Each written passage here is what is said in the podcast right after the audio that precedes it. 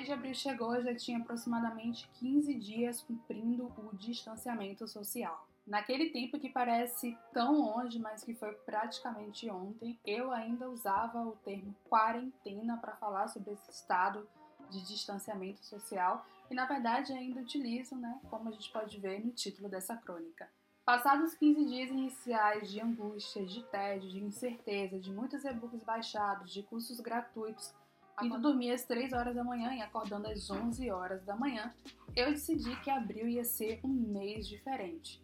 E para tanto, eu escolhi a leitura como a minha principal companhia do mês. Longe de tudo e de quase todos, eu ia encontrar refúgio, acolhimento, alguma resposta nos livros sejam eles de ficção, de não ficção, pouco importava. Comecei então conhecendo a vida de Evelyn Hugo através do livro Sete Maridos de Evelyn Hugo, da autora Taylor Jenks Reid. Evelyn era uma mulher muito famosa e muito rica que, como o título do livro diz, casou-se sete vezes. Mas todos esses casamentos foram arranjos de sobrevivência ou negócios da fama. A personagem descobriu muito jovem que o seu corpo era usado como um objeto e também passou a utilizá-lo como uma espécie de artifício para conseguir algumas coisas na vida. E dessa forma ela viveu rodeada de diversas opressões de gênero, diversas opressões que uma mulher pode sofrer. A autora, no início do livro, faz uma dedicatória para sua filha e levanta uma bandeira antipatriarcal, e Evelyn é uma personagem que nos desperta vários tipos de sentimentos. Tem alguns momentos que nós vamos odiá-la, achá-la egoísta, nós vamos, em outros momentos, compreendê-la, até que chega um momento que a gente descobre que deve sentir algum tipo de ódio ou de rancor pelo mundo. Um mundo preconceituoso, extremamente machista, misógino, que fez com que Evelyn vivesse uma vida com um roteiro milimetricamente traçado, pensando unicamente na questão da sobrevivência. Enquanto lia sobre Evelyn Hugo, geralmente à tarde ou à noite, durante a manhã eu lia Minimalismo Digital para uma vida profunda em um mundo superficial de Cal Newport. E em tempos de excesso de informação e excesso de lives, o livro assim foi uma leitura muito oportuna o livro chegou para acalmar as minhas manhãs e me fazer refletir, reavaliar os usos das redes sociais digitais e do meu consumo de informação. Inclusive, foi a leitura de minimalismo digital que me fez ter mais tempo para ler durante o mês de abril. Além de me mostrar que a tecnologia não é neutra, uma frase que eu costumava utilizar muito e que eu costumava concordar, né? A tecnologia é neutra vai, ela muda conforme o uso que você faz. Não, a tecnologia não é neutra, eu acabei descobrindo isso e concordando, né, a perspectiva do call e reavaliei o meu uso e acabei traçando objetivos para cada rede social e principalmente excluindo algumas redes sociais é, da minha vida, como, as, como eu fiz com o meu perfil no Twitter, que eu comentei nas notas do mês de abril. Eu passei o mês de abril lendo um pouco do minimalismo digital toda manhã e fui aplicando né, o passo a passo, as dicas, fazendo os exercícios que o Call é, propõe ao longo do livro. Tentei realmente fazer uma leitura mais ativa, não só no sentido de questionar o autor, mas de ir aplicando o que ele né, ensinava ou,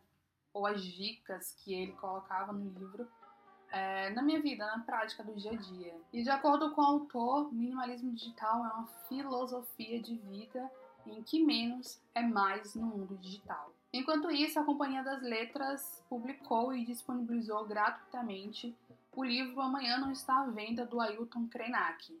Um dos questionamentos centrais do livro, pensando no contexto da pandemia, é: a humanidade será capaz de criar um novo normal? abandonar seus condomínios, seus carros de luxo para viver com menos? A reflexão de Krenak parte de um homem que vive né, em uma comunidade que ainda vive muito em contato com a natureza e que a quarentena não é abastecida com lives e downloads de e-books, né? Não apenas disso, mas também de cuidar da terra e cuidar dos seus. O autor mesmo diz no livro que para combatermos o vírus, nós vamos precisar primeiro de cuidado e depois de coragem. Seguindo a temática da pandemia, eu li A Pedagogia Cruel do Vírus, do Boaventura de Souza Santos. Foi uma leitura mais acadêmica, tem uma linguagem muito mais acadêmica do que o livro do Ailton, mas é uma leitura também super esclarecedora e de fácil entendimento até um certo ponto. Mas Boaventura no livro traz a ideia de que nós sempre vivemos em quarentena. Mulheres, idosos, deficientes, moradores em situação de rua, trabalhadores informais, moradores de periferia vivem sempre a quarentena do capitalismo.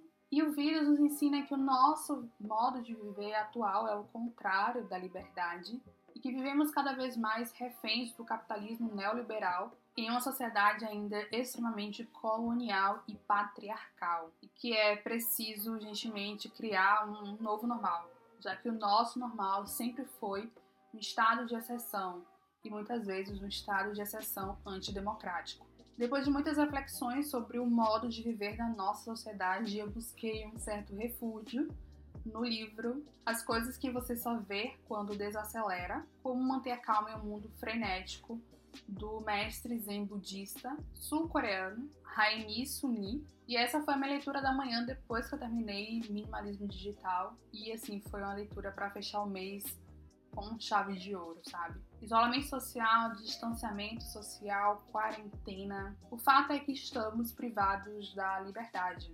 E com a difícil tarefa de, além de enfrentar um novo vírus, enfrentar os nossos medos, as nossas angústias, os nossos vazios, a imprevisibilidade do amanhã, normal, anormal, novo normal, seja lá qual amanhã será esse. A EMI não traz uma vacina, óbvio, contra nada disso, mas nos faz perceber que a vida com mais equilíbrio, com escolhas mais solidárias com a gente mesmo, com o outro, com o mundo que a gente vive, nos faz ter um pouco menos de medo do amanhã que virá. No próximo episódio, a gente vai conversar um pouco mais sobre minimalismo digital, então se inscreva para não perder. Vamos continuar a conversar nos comentários sobre as leituras da quarentena. Obrigada por acompanhar. Até a próxima. Tchau!